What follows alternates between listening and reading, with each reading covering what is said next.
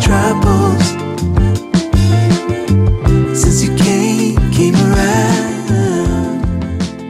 Hello，大家好，欢迎收听最新一期的《出逃在即》，我是哈刺。我是小乐，这一期我们要盘点很多当代人特有的一些招人膈应却又不自知，然后还要装的一些病。对，就这一期我们就是说，就是大家都不正常，而且最可怕的是，我们这一期应该是四月的最后一期，是那马上这一年就别说咋的，就是三分之一已经过去了，我们马上就要进入到五月，二季度已经过完一半了。嗯，你看这是什么病呢？这个就叫做废话综合症。对，刚才这句话就听起来好像很多内容其实就没有，就一句话没讲完。就当代人的特色就是钱没有，然后事儿呢又很多，就很废话，然后呢别骂了，别骂了。很多。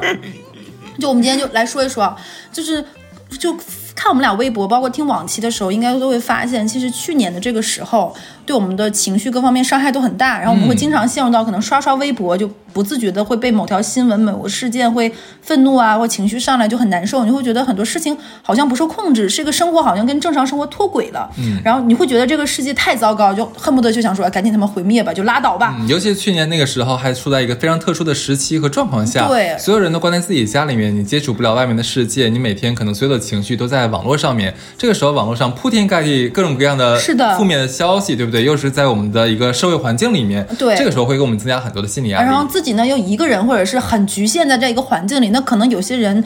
被动封在家里的时候，可能就几小几十平米，对吧？就很难受，你会陷入到一种无能为力，觉得焦虑、压力大、烦躁、愤怒、失望等等等等，嗯就是一大堆负面情绪汹涌排山倒海而来。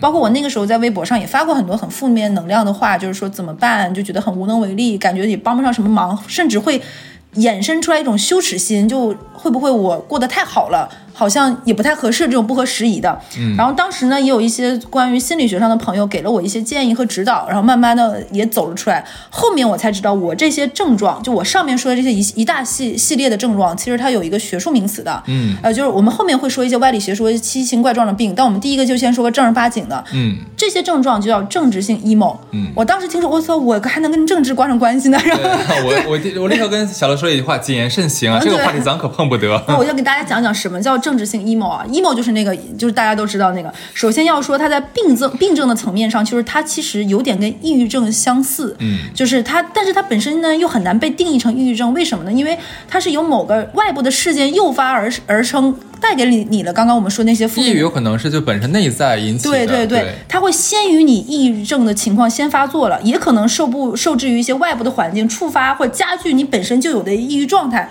所以是你先有抑郁症。然后发作了，还是说你本没有抑郁症，被这件事情诱发了，都有可能。就是所以说，它可能多出了一个新的抑郁症的一个表现维度，你会感觉到个体失去了对于命运的掌控，然后就是让你感觉好像你跟这个社会没有办法进行一个，就是你你撼动不了了。说白了就是，然后呢，这些年呢，政治性抑郁已经逐渐从隐喻层面的症状，然后美国心理学会已经给它有一个标准的这种临床的症状了，就包括我上面跟你说的或者，定性这是个病是吧？对，就是病了，我我有病，对我得治那种的。而且我发现啊，一旦把自己定性成病，我不知道为什么，我觉得我精神上松绑了。就我这是什么我病呢？就是没病找病，找着病了，我就觉得我我我是有一些不好的状况了，我可以去改善。那什么样的人啊？我们说完了，哎呦，又开始就是感觉就是就是说文解字了。什么样的人会得政治性 emo 呢？其实有一些群体会特别容易得。就第一类的人呢，就是你非常的理想主义。什么叫理想主义呢？就是啊，我天将降大任于斯人也，我必须怎么怎么样。就是你有强烈的这种社会责任感，但你光有这个社会责任感屁用没有，你又解决不了，你也不能见仁见策，然后那你只只剩下失望和无助，就是这种。第二种呢，就是嗯，也跟第一种有点藕断丝连，就是共情能力太强了。就是看个新闻，你会觉得哎怎么办？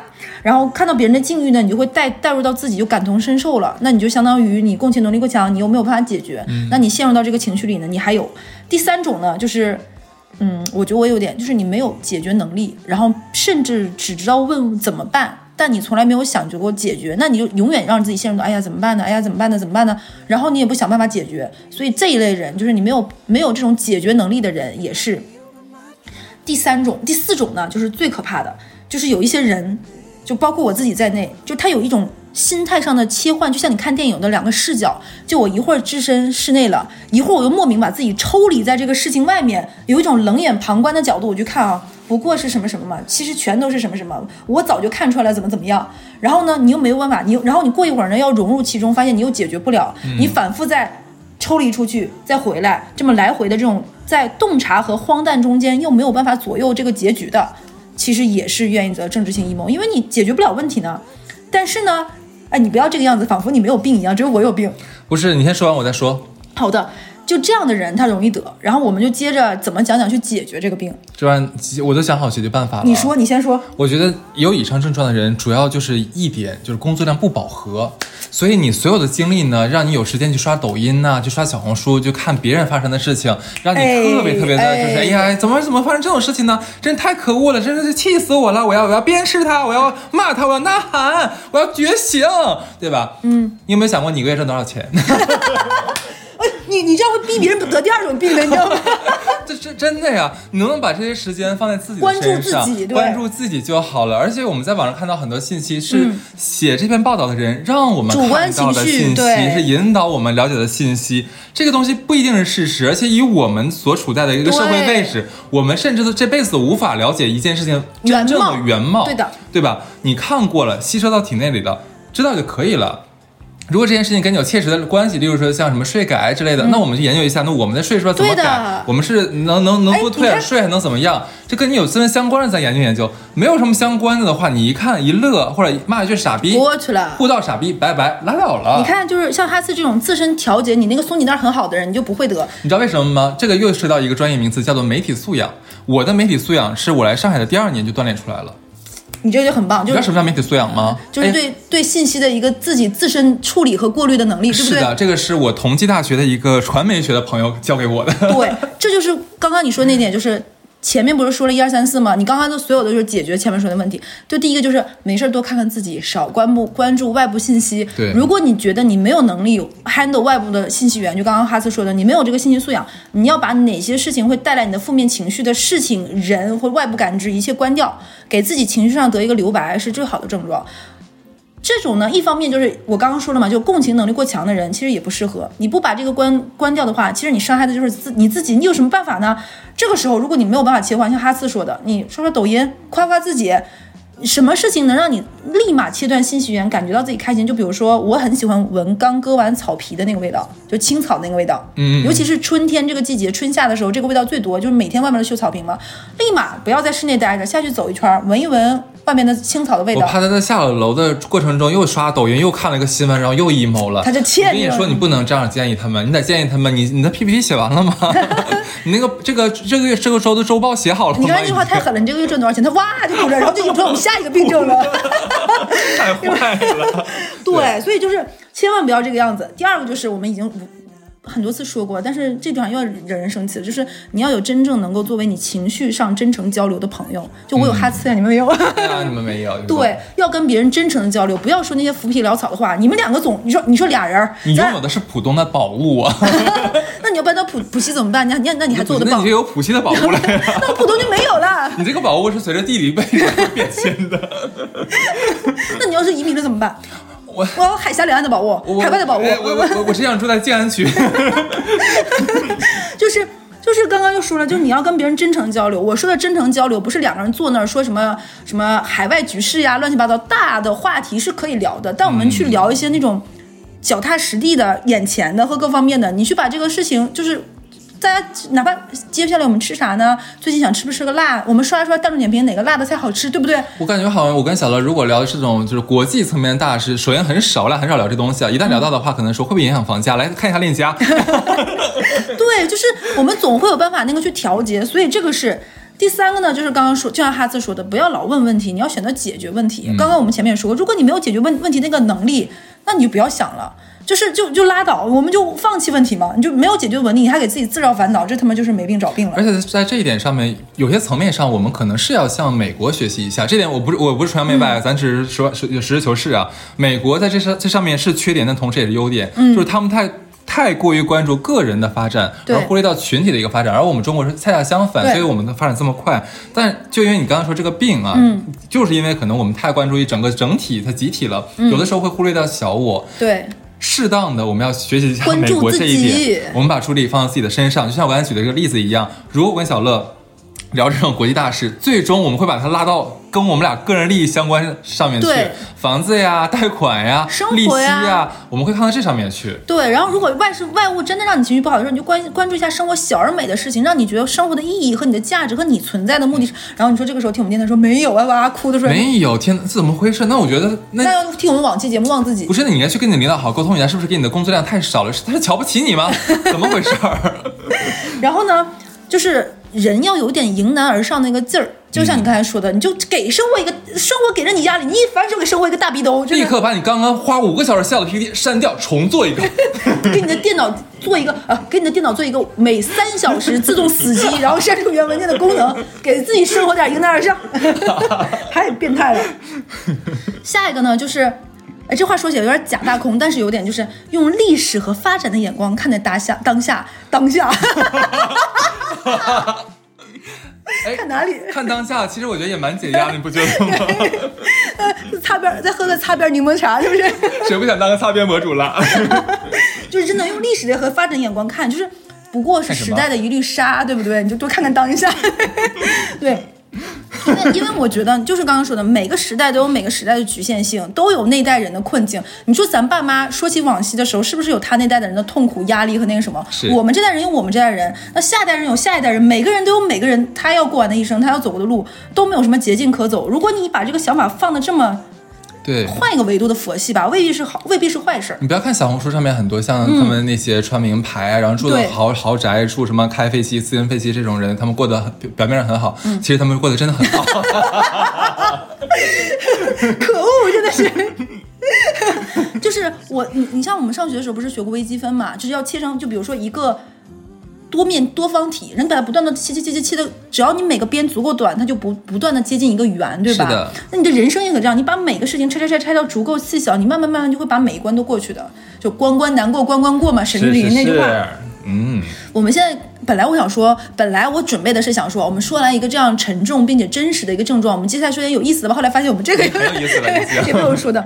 第二个，嗯那个哈四就是刚刚已经提过了，就是说一说就哭起来了，这个叫什么？啊，这叫做什么呢？这叫做异类崩体质。对，这个异类崩体质也是最近一个网红的。刚刚说到这个异类崩体质，我先说一个我我知道的，大家肯定因为听我们节目都知道，我们很爱看《康熙》。《康熙》里面手拿把掐就是最第一名的异类崩体质，就是那个瑶瑶那个台妹，嗯嗯她还有个姐姐还是妹妹叫 Apple。她就是我印象很深，她那个就是属于那种不是很好看，但是身材很好，然后性格又很好，又很年轻的 girl 嘛，那种很招人喜欢的，然后傻大姐，你能看出来蔡康永和小 S 应该蛮蛮喜欢她，所以经常有节目会 cue 她，虽然她不是一个明星，所以她她上康熙来很多，所以我对她的认识就是康熙来了。后来她跟另外一个叫殷琦是吧？嗯就就演一个模特，永远空洞那个，唱歌唱贼难听那个，回忆过去，我怎么能记得这么深刻？我还会去微博刷一刷他们现在过得怎么样呢？他就是异类崩体质，他能到什么程度？就是，呃，没等他说话，他先哭了，就是、不是，呵 然后就然后就是蔡康永跟小 S 就逗他嘛。有一次我印象很深刻，大概就是女生做了一期比较私密的话题，她是说她去看妇科了，然后那个蔡康永小 S 就哎，你看什么妇科怎么怎么样？他又不是那种。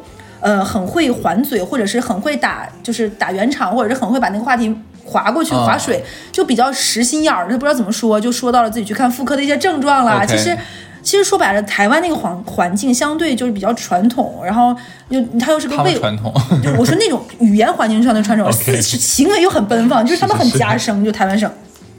然后呢，他就说他去看下面那人，然后就说他说就蔡康永还是小 S 就问他你是什么症呢，他说可能下面就有一些味道，海的味道，然后就后面就一直拿他下面有海啊某种鱼的这种地味道开玩笑，其实还是有点。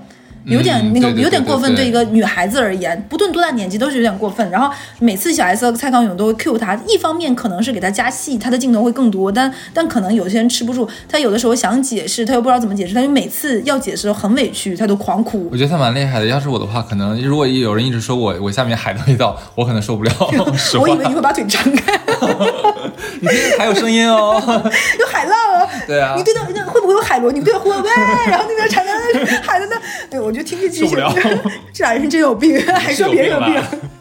对，接着所以。他就是就是每次我看到那个片段的时候，像我这个性格的人，我都恨不得替他长个嘴，我替他去怎么讲两句。嗯然后他们，然后这种症状，就我刚刚说那个瑶瑶的这种叫异类崩体质，你有知道谁是异异类崩体质的？我如果如果说的话，应该是《奇葩说》上面的一个辩手叫大王，哦对，其实我说句实话，这个有有他的粉丝的话，那不好意思冒犯了。我的确是觉得大王在辩论上面，其实他是有能力的，他是有才华的，而且他是做节目就综艺感挺强的，综艺感很强的一个姑娘，但是呢，她有一点就是她在呃中早期辩论的时候就。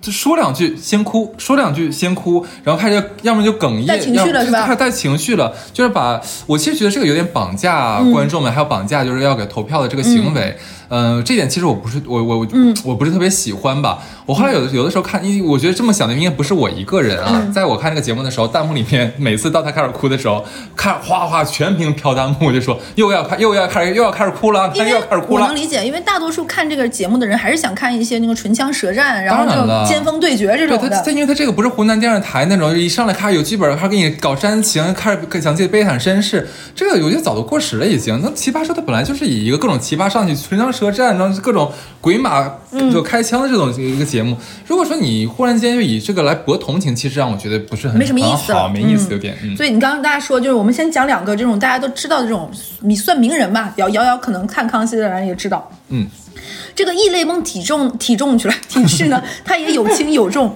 有一些朋友到了什么程度呢？他就是稍微有一点点情绪的波澜，他都会就控制不住想哭，就哪怕说话嗓门嗓门高一下，他都。如果我们的那个听众或者是粉丝，他可以留言自己是不是啊？就是我还生活中真有遇到过这样的人，想哭，就跟别人吵架，就比如说你骂我一句。你骂我骂不出来是不是？你看，居然你就语塞了。你说，比如说你骂我一句，你这个狐呃，对小乐，你这个狐狸精，我我我不是狐，你这个爱哭的狐狸精，我没有爱哭，我不是。滚出去！就是上气不接下气，会抽搐那种，啊就是可能我连为自己辩解都没有，然后可能别人我我就有时候我想大声说句话，就比如说今天大家点不点奶茶，我我想啊，然后就狂哭，然后所有人就看你，然后他就很尴尬。就有的时候他真的想跟别人吵架，他台词都准备好，他一句话都没有说出来，然后别人就很尴尬，然后就灰溜溜，然后我见过最可怕的，你知道一点是什么吗？就是有有有的女孩子，如果其实不知道是从哪个偶像剧，应该是台湾那些偶像剧学的，对你知道吗？只要对方声音稍微大那么一丢丢，你干嘛凶人家？咔开始哭了啊！他妈的，只是比平常的声音大了那么一个音阶而已这有什么可哭的呢？对 就不理解了，是大家正常沟通而已。你知道，就这个这个这个是很讨厌的一件事情。所以我觉得一一哭我是什么一一一泪一一泪崩体是。我觉得一方面能体现出你的这个感性，可能更细腻，是更温柔，但是同样一方面真讨人厌。而且这个东西很容易，你就一直陷入到这个漩涡。我们接下来对对对接下来讲。然后我认识一个女生朋友，她也是，她长得蛮好看，但是她异类崩体质，她男朋友就说贼烦。然后她男朋友也是有点那种小迷信，她男朋友说就是你哭得我心烦意乱的。其实后面也有这个是借口，各方面就她男朋友就是觉得嗯没什么意思，每次你都跟我哭。然后她跟我说，她也不是故意想哭，有的时候到什么程度呢？她说她白天比如说有一些不愉快跟自己的领导，她晚上回家想想这个事儿会再哭一遍。我说啊，他说他说我也不知道为什么，我就可能我睡觉的时候想着想着睡前就哭了可。能太委屈了，这个我倒我说是委屈还是不是？就是我父，我就想，当时我如果什么什么回嘴就好。哎呀我我想再自己再就是就有的时候我们会自己我代入，对吧？他就想再说一遍，结果又到那地方又哇哭起来。嗯我说你这个可能真的要治一下了。对，除非你有剧本，基本上如果第一次发挥，可能大家都发挥的不满意对。，嗯，结果他回去的时候还哭。然后我那天就看了一下，就是虽然这个词现在有点是网络流行梗，就是说谁谁谁异类崩体质，是就有的人他到了什么程度，他刷抖音都能刷哭。我会啊，就 不是有的有的是真的挺感人的，动不动谁救了人呐、他可能看一个然后特别可怜。小动物关键是最可恶的是他配了个 BGM，你知道吗？其实那个新闻不是很感人，配了个 BGM 啊，这个人原来你看，你看看，他连看个很可爱的小动物他都会哭，好可爱，怎么怎么样这种的他都会哭，就是任何情绪上的波澜，他先入为主的第一情绪宝贝戏多了，有对点。，然后我有去看啊，为什么？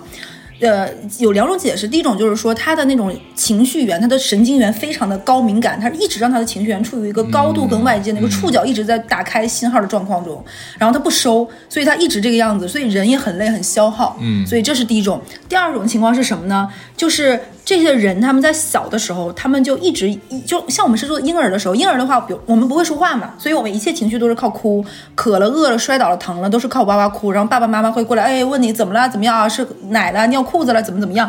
就是因为我们在婴儿时期这样是我们唯一的表达方式。他在成长的过程中，他习惯了用哭，而且并且他发现哭是好用的，嗯他就把他自己的这个习惯，他就没有办法解决，就形成了后面就是惯性了。就我一切解决问题呢，就是应激性流泪。是，所以这两种一般都是就是他会得，就不能叫得，就是他陷入到这种异类崩体质上面的一种情况哎，你知。道还有一种后天的一种就是计策，你这诡计多端，对对对你说，呃，他好像在我们群里面，我一个朋友，好嗯像他在在在哪个群里面了？对，你现在听节目的话，说的就是你啊。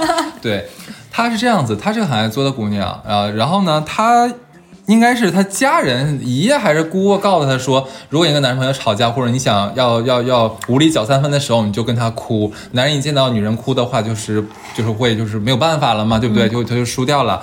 她就一直用这一招，但是呢，她总哭吧，她发现男朋友后来就慢慢不怎么了，松了。不怎么理她。她有一次就受不了，就问我，说为什么就是他现在越来越不爱我了呢？我说怎么说？就是我以前哭的话，他会立刻跟我道歉，怎么怎么样。但是我现在哭的话，他就说就就很放任我不管了。我说那大大姐，我说你平均一一周一大哭，就是两周可能一小哭这种。那谁不麻木呢？嗯，你慢慢这招就不好用了呀。我说，我觉得女生，因为我是男生嘛，我太知道这一点了。女生可能偶尔哭一下，男生会很就是呃 take serious 的，然后就觉得很认真、哦。可能我真的做错什么东西了，他哭了，居然这么大的反应。如果你把哭当做家常便饭，那是那谁吃米饭的时候会哭呢？对不对？我天天吃这东西，那当然就不在不在乎你，说明你这招没有用了呀。我说你现在连这招都没有用的话，我特别好奇你下一招又用什么呢？你把一个很好的底牌给用烂了，好不好？嗯。后来的话，他慢慢就不用这一招了。哇塞，对他开始用我教的那另那个就是反向冷暴力。哎呀，不好意思，我 你小招出来了？这个招数下以后以后单单独做一期节目吧。我感觉你要付费了。哎，你这个你接着说。哎，你刚刚说那个，我我因为我很少哭，你也知道，我上很少哭。我上一次大哭我还能印象很深刻，就是看《寻梦环游记》，我在电影院哭到、哦。那个，我真的哭到有点异类崩体质，就是他后面他到后面我停不下来了，看那个就是觉得我啊，就是就是一想到了他，只要那音乐一响起我就狂哭，那是我最近几年哇，那是疫情前了。嗯，当然了，那是我最近这么多年我印象最深刻的一次，唯一一次大哭就是那个就没有了。然后我们接下来，我们毕竟是个寓教于乐的，既然都已经说了嘛，我们听我们节目的应该很多人是异类崩体质。我们如果你不想做一个异类崩体质的人，因为确实有的时候不是就是你说的，不是每次都那么哭好使，而且有的时候哭让自己会很尴尬，让别人也很尴尬。是是是，所以我们就讲一讲有什么办法自救呢？我们问了问，我问了问我身边得过异类崩体质的人，他们有治好的，我有问过他们，然后我就网上搜了搜。我先说说啊，你再讲讲你的。第一个就是，首先别嫌弃自己，因为有的人会被家里人嫌弃，就爸妈说你怎么没事就哭，怎么的，家都让你哭完了。就东北爸妈很爱说这种话，就很丧气嘛。对，就很丧气嘛，这个家都让你哭，你是爹死了妈死了，就就有一些东北的爸妈，呃很晦气幸好我是东北人，我可以自己这么说自己，就会讲这种话嘛。就有的人会嫌弃自己，就觉得哎呀，我怎么就这么没用，我怎么又哭了？首先啊，千万不要嫌弃自己，谁嫌弃你自己都不要嫌弃自己，多看自己。就刚刚我们说的，和自己的情绪和平相处。那你面对自己有这个弱点，就跟就先跟自己说，就嗯我可能有是这样的一个情况，不要自暴自弃，也不要嫌弃自己。然后，因为越那样，你就会变成什么？越着急，你越着急，下次越会那个什么，一紧张你就会又哭。所以呢，就事先就不要给自己打一个暗示，就是说，哎，我是异类崩，我有那个什么，我一着急想哭。你越这么强烈的心理暗示呢，下次就会这样，就就可能没等怎么样，自己眼泪先下来的。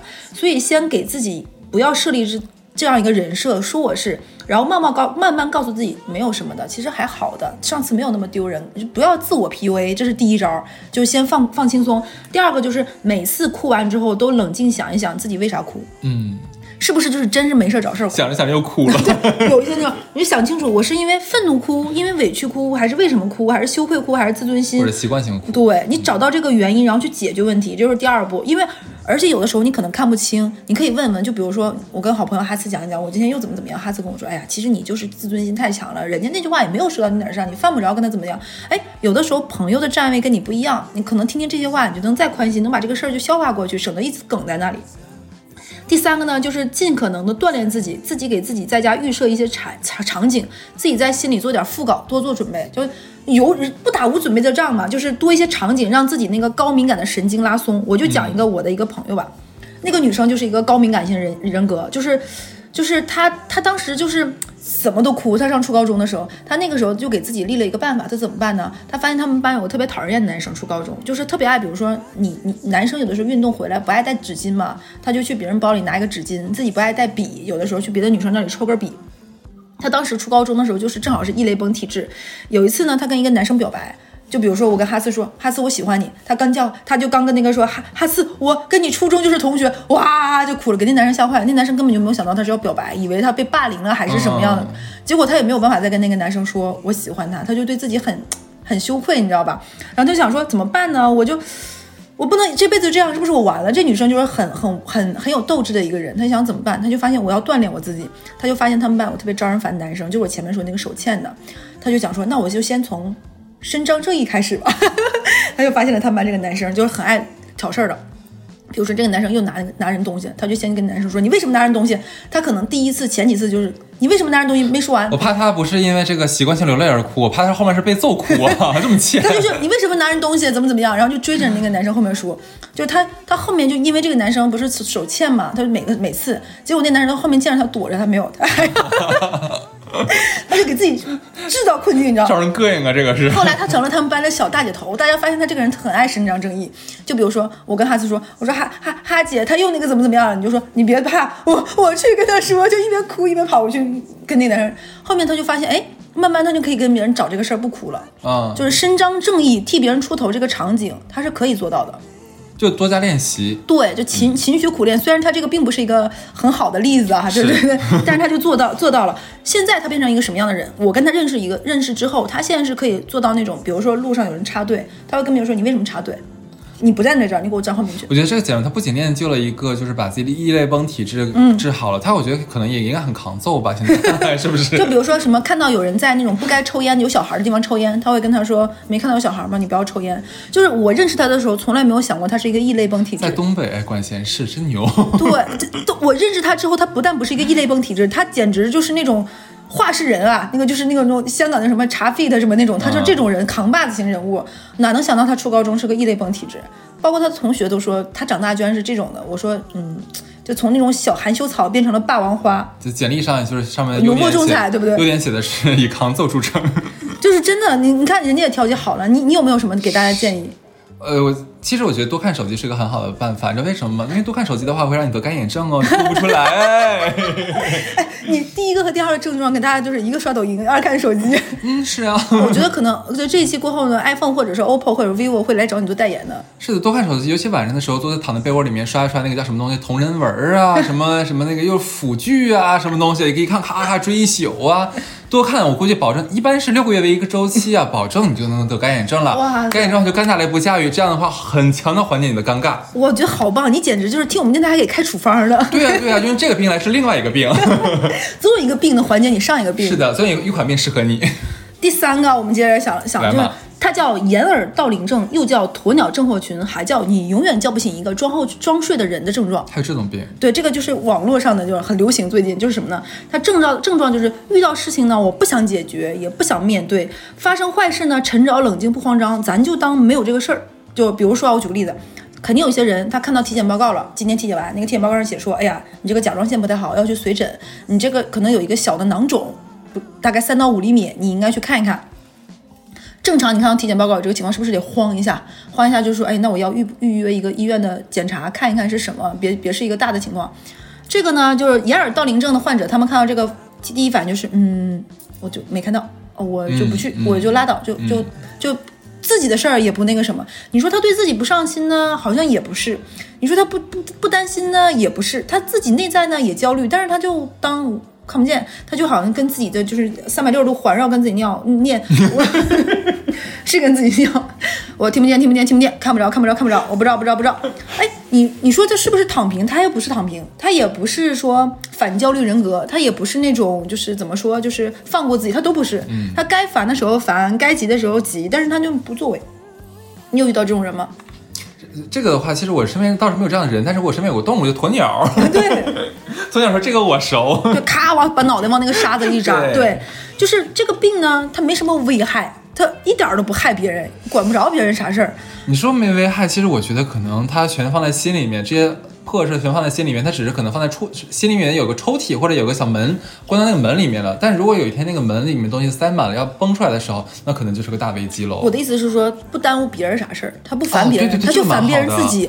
而且这个情况有个什么问题呢？就是你时间久了，别人会把你当软柿柿子捏，别人发现你对任何事情就没有反应。嗯就比如说公司，哎，最近要就降薪了，就比如说有有一部分人我要降薪百分之十五，那降降谁呢？就那先降你吧，毕竟你是一个不说的，对你不吱声，对吧？工资福利差，哎，就少两个人不给，哎，那这次就不不给你吧。公司这次组织出去旅游得有两个人留公司，那留谁呢？就留你吧，你也不会说话，那反正你也不张嘴，不坑你坑谁呢？所以这种病呢，你不对不带来群体性危害，不影响他人的生活，哎，你就光是恶心你自己。成全他人，恶心自己。那你说这样的，哎，我想问一下，这样的人看手机能治好吗？这样的人看手机的话，怎么说呢？也挺好的，可以给自己构建一个新的一个灵魂的一个空间，哦沉浸在里面。网瘾少年 网瘾少年。我我觉得下一个阶段的话，去治疗的话，可能只能去杨永信这边。我觉得一切症状在你这能靠手机治好，那我就跟你讲下一个。这么快过了？对对，因为我发现这个病，因为它不不坑人，你没有办法什么解决这种这种症状，就是他只能靠自己，就是靠自己给自己一记重拳。哎，其实我觉得可能大家都多虑了，人家可能过也挺开心的，他可能真的心很大，能装很多事儿。我觉得心很大，那叫心宽症，就不叫症，就是挺好。他们这种人就是又焦虑又不宽心，还难受，就只难受，就内耗，个人内耗。宛平南路六百号值得他拥有，值得他拥？有哎，宛平流南路六百号有有手机版的吗？手机版的，对，就是可以看手机，就不用去医院的那种的。你找我就可以了，我帮你治。多多听我们节目是吗？先得干眼症，咱这边第一个，下一个是什么呢？下一个叫很很流行啊，下一个叫装社恐。装社恐是什么呢？哦你知道我要说谁了？嗯这是我也是前两天在网上学会的。就有一个女明星啊，她我就不说人名了，可能有她的粉丝，就是她有个什么情况，因为我也不太熟，大概是这么个情况，就是她上一场综艺，她上那个综综艺的时候呢，就是说，哎呀。嗯，就我我这个人呢，就有点上不得台面，就是我我我是个社恐，见人多我就紧张，对，我说不出来话。然后我当时就想说，呃，这也还好。结果他一刷微博才发现不是这个样子。嗯微博网友就说：“你是当我们只有鱼的记忆吗？我们是不知道吗？你之前可能上什么别的综艺那种生活类、观察类、都市类的那种的，你就是表现表表现的非常得体、大大方方，而且是属于在人群面前都挺敞亮的，破冰啊、自来熟。怎么到这个综艺，就像上一个事情完全失忆的，你就变成社恐了？而且你还他还是演戏的，演戏的话，你说他在镜头这边，镜头的后面。剧务、场记、导演、副导演、选角导演，什么制片对人、茶水大妈，一群人呢，那你咋不紧张呢？而而且我在想说，你要是真是个社恐，你觉得哪个导演、哪个 PD 会让你上呢？对呀、不可能呀你的经纪人也不会给你接这个约啊。对，我觉得装这个来，我觉得是非常不给自己的形象加分的。谁看明星想看一个这样的？就是你把我们当傻子耍嘛。就这就有个很有意思的事情，前些年啊，就是不要早早很多年，早个两三年。社牛才是这个社会上咱大家一夸谁，哎，我谁谁谁是个社牛，这人真是个社牛。好像社牛是有点带着一些，哎，我做不到，这人你挺牛掰的这种，有一丝丝褒奖。那有一些夸张咱就不说了。然后动不动你看你会发现社牛会在那个大街上跟别人搭个话呀，很容易跟人打破打开局面这种的，会发现大家都愿意当社牛，甚至大大家会努力让自己变成一个社牛，我觉得哎挺好的。这最近不一样，就现在流行什么装社恐？什么叫装社恐呢？几大表现。首先，我的手一定要不自觉的扭。扭扭，你就大家听这个电台就就就能想象我现在什么，就两个手要就是就就跟这个拧麻花。其次呢，要拉自己的衣服角，就是你你那哇拉拉拉拉拉，然后玩自己的头发下发梢，手里有一个纸巾呢，要撕撕撕撕撕，就这些是一些社恐的表现，紧张，然后眼睛呢不能看对方，说话呢要像文字音，但他们不是真的这个样子，他们是装的。嗯，然后呢，他们会先跟别人说，上来就是，嗯，我这个人不大出门，我是个社恐。其实我心里就很纳闷儿，你觉得哪个是真社恐？上来会跟人家先说的第一句话是我社恐，我是不太能理解这个事情。我觉得真正的社恐是不会大大方方跟别人讲这句话，说我是社恐的。真社恐的人都不愿意出门，就躲在比如说妈妈身后，躲在朋友身后，或者或者真社恐的人，他不用说，我们能看得出来他是真社恐。对，就是你把我们当当傻子吗？就是就是装这种，而且我发现啊，现在这样的人特别多，好像他变成了一种什么呢？我是个社恐，哎，我跟你我这么说话，我其实是高看你一眼，哎，我这人其实很尊贵的，我是个社恐，所以我能跟你说话，你应该觉得你很荣幸。其实这个是占了一个弱势的优势。嗯，你看这句话没有，我没有错，对，就是占了弱势群体的一个优势，就是我是、我是社恐，所以你要多关心我，然后你要多包容我，然后你要多跟我讲话，然后你要多起话头，就是来照顾我的情绪对。这个样子。你我觉得他这样的人呢，就刚刚我们说，就比如说掩耳盗铃症这个东西呢是不害别人，自己难受。但装社恐症这个东西就是你不对自己没啥烦人劲儿，你就在烦别人。嗯你说你说白了就是你你哎，相当于哎我先出一张牌，哎你就得接招，你是社恐是不是？我就得多担待你，就像哈斯说的，对你无形之中给别人造就了压力啊。那相当于你给你给别人也你你给自己拿了一张社交豁免权。对对我如果哪句话没说对，如果我怎么样，那是因为我社恐呀。我也跟你说我是社恐呀。嗯，所以我觉得这种人咱就别搭理他，你就跟他说反弹，哎，我比你更社恐，对。就是这种人呢，就是用我给他的建议就是没病别装病，哪儿凉快哪儿待着去。如果你发现一个人上来就举个例子啊，他上来就先跟你说他是社恐，你大可以判断他不是。就像没有哪个抑郁症的人，他会主动跟别人说我有抑郁症是你还记得。就是我在很早期的节目，就是说如何来修理一个招人烦的人吗？嗯，无限反问法。我以为你会跟他说看手机，不，对啊，假如说你再来演一遍，啊你你那个，我来了我装了我装了快装了，我上戏了。嗯嗯，我们第一次见面，我有点紧张的，哈哈斯。其实其实我我我我是个社恐，我跟你你为什么是社恐？嗯，就是就是因为我不太出门，我不太见人。今天如果要不是听说你在，我都不来的。嗯，你为什么不太见人呢？因为我社恐呀。为什么你觉得你是社恐呢？你没发现我说话很紧张吗？怎么会紧张呢？就是我社恐呀。怎么会社恐吗？不会，你为什么觉得你会呢？你是易立竞是不是？烦死你！哎，我觉得这么绕三圈，那个人只能回答三三字，我社恐。我我不知道呀，但我社恐呀，他只能就这个。然后他后面的话现在装不下去了。他就装不下去了。只要只要你无限制的问他，他一定会装不下去的。你这招可以的。还有就是这种人，坏了哈啊我个人建议，如果你遇到这种人，不要给自己压力，就是啊，他是社恐，我是不是要对他好一点？我就有一个这种傻憨的朋友，他他就是跟另外一个女生一起，就比如说交一起出去做活动，那个女生也是新认识的朋友，说社恐，结果那个女生就跟他说说，你能帮我去拿一下那个我社恐，我不好意思拿。结果他成搞得跟服务员似的，大家一起出去玩，他又给人家拿餐，又帮人收拾东西，又帮人拿椅子。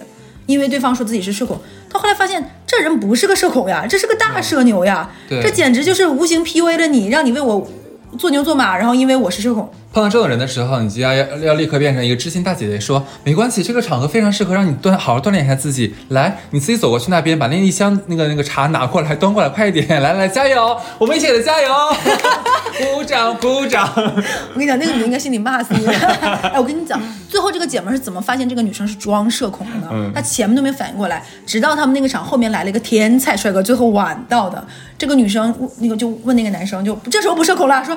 嗯，我们今天在这里面哦，蚊子好多，得早点回去。就是夏天天晚上蚊子就很多。然后那个男生说，哦，对我我我住家住哪里顺风车。然后那个女生说，哦，你可以带我吗？怎么怎么样？然后那个女生说，哎，现在怎么应答自然又能接话，然后主动加微信，然后还说，要不然这样，我做副驾驶，我可以帮你导航。但那一刻真的想给自己一个超级大逼兜。这个时候你应该好好替你这个姐妹就说说几句话了。那怎么能这么放任姐妹一个人去面对一个男生呢？对不对？那你就就应该跟那个男生说，你说你这样吧，你还是加我微信吧。我的姐妹非常的社恐，她会不好意思。你这样给她很大的压力。来来来，你加我微信，来来来，是这样子啊，就是说那个呃，你还是。这样，你有什么话，你先跟我讲，然后我我问你话传递给我姐们儿。对我姐们儿呢，最近在练习这个说话的能力，所以说你看她表表面上跟你说这么多话，其实压力很大的。所以我建议你呢，还是要多关心她，就是不要跟她讲话。对。好开心！哎，我觉得你简直是就是治疗这种反社恐、呃装社恐症的一大是的。是的，是的。你看，虽然说我这个姐妹是正在学习啊，但是你看她其实平常每天都会，她都会见很多男孩子的。她见很多男孩子，他都讲不出来的。真的，他见了，你看这一个月，他密集见了大概有三十多个帅哥吧。你看到你这块儿，哎，他已经有点起色了。明后天的话，我还要给他介绍很多帅哥呢。对对对，起色了，死你，真的，我觉得臭婊子，在我面前演。对，就是这种第一次见面，然后他被人家使唤了半天，我说。你你是不是这个脑子长得有点就是长树上还没掉地上？就是你到最后才发现。他说对，我前面真没发现。然后我说你最后累不累？他说累。我感觉我全场就跟那个丫鬟似的，全场服侍。然后最后结果他跟人家车走了。嗯，然后这图啥呢？但我们说这么多啊，并不是说说你有病我有病，就开开玩笑，就嗯放轻松，活得已经很累了。你想一想，这一年过了三分之一，是不是还啥也不是，一事无成？别骂，真的别骂了。对，就就还是那个样子，对不对？别给自己那么大心理。就我们也不光说别人有病啊，我们也说说自己的病。我先说说哈次的病。哎来嘛我觉得哈次是什么病？哈次，我先说第一个吧。哈斯有个病叫三秒记忆症。那我直接给举个例子吧，就是今天上午发生的事情。我一进门跟小乐说来着，我今天把一个那个饭店老板气疯了。我今天去了一家茶餐厅，然后点完菜之后，我就说我想喝点东西，就拿着菜谱我说老板我想要这个鸳鸯奶茶。老板说我社恐呀，哦，真的吗？你为什么觉得你社恐？没没没没开玩笑。老板说今天我们店那个红茶已经卖没了，所以茶也没有了。我说好的好的，那那就那个鸳鸯奶茶吧。老板说：“我红茶红茶已经没有了没有了，这几个茶，你看那个柠檬茶、鸳鸯茶、鸳鸯奶茶，还有那个丝袜奶茶都没有，这三个茶没有了。”我说：“好的，好的，好的，那那我就要这个柠檬茶吧。” 老板就急眼了，我不刚告诉完你没有了，没有了吗？你太好笑了我。说我不要了，我什么都不要了。你你把那个老板今天那个，就比如说平呃平和的这个内功就完全破功了，有可能那个老板他可能就今天今天我要积功德的第一点就是不发脾气，你就把那个老板啪破功，就是完事儿，就今天那体质打破了。怪我，怪我。然后第二个就是哈斯有个另外一个症状呢，不能叫贬义词，就是他叫不爱社交症。就很多粉丝会在我们的平台，就有有一些我们听我们电台很久的粉丝，我都能记住他们那个 ID，有一个叫草莓嘛，嗯，草莓就说，哎，哈次怎么能不像小乐那样，就多发发那个微博跟我们互动一下。我哎，我打了个嗝，嗯，就是哈次不光不爱发微博，其实他朋友圈发的也非常少。对我之前一个就是写手朋友吧，说，嗯对我是他所有见过的自媒体人里面最没有表达欲的。是的，就是我跟大家这在这里说，哈次其实不是不爱发微博，他是一切社交网络都不爱，嗯就是他连各种就是那种什么，我觉得你什么社交软件你也不咋用，就是这种的，嗯没有所以他他就是一个不爱社交症，就是有的时候可能我们有的人一起出去玩，给他拍了很好看的照片，就我会发，但哈次其实这种发的也非常少。对，但其实我线下我是喜欢玩，喜欢跟朋友在一起的，但认识是你很多朋友其。实你比我爱线下，而且你也会参加一些活动，但你确实是发的很少。对，但是我不会怎么剖。对，对，那你说我有啥病？我说你有什么病？这个的话，我看一下病历本啊，就是小乐，我觉得他有一点就是那种叫什么来着，就电池综合症，就金霸王综合症吧，这么说吧，那未来为什么不找我做代言人呢？这金霸王按不按不进去。对，我觉得我应该给未来就哪个车企你有眼光，比如特斯拉呀，就是比亚迪呀，你都可以来找我。我觉得我会显得你们这个电池非常扛劲就。特别可怕，所有认识小乐的人的话，就觉得小乐的二十四小时跟我们的二十四小时不是一个汇率。对我我们二十四小时 大概只能是呃实际用的，可能也就三四五六五六个小时。嗯但是小乐真的，我给你举个例子啊，想小乐最近的话都是四点多五点钟起床，起完床之后开始洗涮洗漱一下，开始出去跑步，跑个五公里十公里的。跑的路上呢，大概要听那个五六个播客，对吧？今天早上更新的节目全听完，听完之后回来。开始就重新洗个澡啊，然后开始化化妆啊，选选衣服呀，然后再加会儿班儿。早上啊，加完班之后呢，就开始开始赶赶赶地铁了。在地铁上呢，边加班，然后边给我留留个言，因为我起来的比较晚，他喜欢先跟我说完之后，我等我起来再给他回他，然后开始上班了。一天呢，他不仅要处理工作工作上的自己本职工作，还要处理老板的工作，处理老老板的工作。你那个摸鱼就别别说了好吗？我那摸鱼大家都说还不错了。对，然后还处理什么别同事们的工作啊，他就像大家长一样。处理完之后呢，还要跟我这边对，就是呃我们播客这边的一摊事儿啊，还有什么商务对接呀、蕊稿子呀。然后这个事儿整完之后呢，完了，然后每天的中午和晚上可能还会要么见客户，要不然有朋友来了还要狂招待朋友。对，然后晚上下班之后呢，回到家继续加班，加完班之后呢，就开始什么练练在家练练运动啊，然后开始看书啊。然后在什么你在线，你别说了，你这不是说我病，我觉得你现在简直夸我夸到我应该我倒是，没夸你的勤，我觉得你不是疯了。我觉得我特别像一个哎，你这种日子的话，像我们正常人，像我们正常人的话，一周里面过一天、两天是可以，但是像小乐这种三十六年啊，不，啊，这这种是在几几几十年里面，每天如一日的这么过，真少见。哎，我跟你说，我觉得有可能是因为我睡眠睡得很好。你有没有想过，我睡眠很足，就是一定会睡得很沉。这倒也是，但你睡得比是我少，但是我身边有跟你睡一样的人，也不至于。那他可能有没有某种症状？哎，但是但是你刚刚说这个，就是我觉得啊，我我有一点点有强迫症，就是要给自己的行事力做很满，就做到撑，就就不太好，就不不放松不行。听完我们是那一期就关于那个摸鱼手册的人，大家都说你那个就很开心。哦，我我这样我举个例子，让大家知道你的行事力有多么可怕啊！嗯，就连我跟小乐这么好的关系，就是假如小乐跟我见面，呃，假如见到今天三点钟了，小乐可以在任没有任何前提情况下，好了，走了，拜拜。我说啊，我这刚刚不是喝的很好，怎么就走了呢？我要下下个事儿，咔，人就没了。哎，我感觉我我好像在你这儿就感觉是一个就是是就是点对点的就噗就结束，对，是的，就是就是嗯，就我跟你我我是人生非常喜欢一个 ending pose，然后到下一个事情，然后另外一个就跟哈斯对照，我有个症状就是我有个朋友圈精挑细选症，嗯，其实我很爱发朋友圈，是。而且很爱发微博，而且我还特别喜欢挑，就比如说朋友圈不是有的照片是横尺寸，有的是竖尺寸嘛？我喜欢横竖横竖横竖，就这种我还要对，就是每次都要发。对，就是可能我跟哈斯就能成为这么多年朋友，就是我们两个确实有很多像，有很多不像的地方。嗯对但我们两个都有个共同的症状，哎，怎么说呢 我？们都有那种叫做间歇性语言匮乏，哈哈哈这 就是现在这个说的这个好多好吃的东西，嘴里有香。你黑我，对，就是我感觉啊，如果说看我的聊天记录，我跟谁哈哈哈最多，应该就是你。是，咱俩大概每每几句里就有一定要大段大段的哈哈哈，对着哈哈哈，没完没了的哈哈哈。我曾经非常无聊的就搜咱俩聊天记录，打哈哈哈几个字，出来了可能上百条，太可怕了，哎，我们俩的节目里也充斥着我们俩很多哈哈哈哈哈。多开心啊！对，全网有几个像我们这么开心的节目啊？哎，他们说全网乃至那个各个那个有很多那种搭档，其实他们关系都很差的，我听说了，私下里见面跟其他博客聊聊天的时候，听了很多八卦了。就他们会扯头花什么撕逼的那种，他们就是那种表面和综合症，就不像我们真好。嗯，我们真的全网唯一一个。嗯对，其实现在就是私底下哈兹已经拿一个钉子扎我大腿，我哇哇流血。呃下了播客我就拿我反手拿我的那个奶茶的吸管戳哈兹眼睛。好了，我们一起活在当下。那 好，拜拜，到这里。拜拜。I was just lonely. But since you came around, all I see is tomorrow.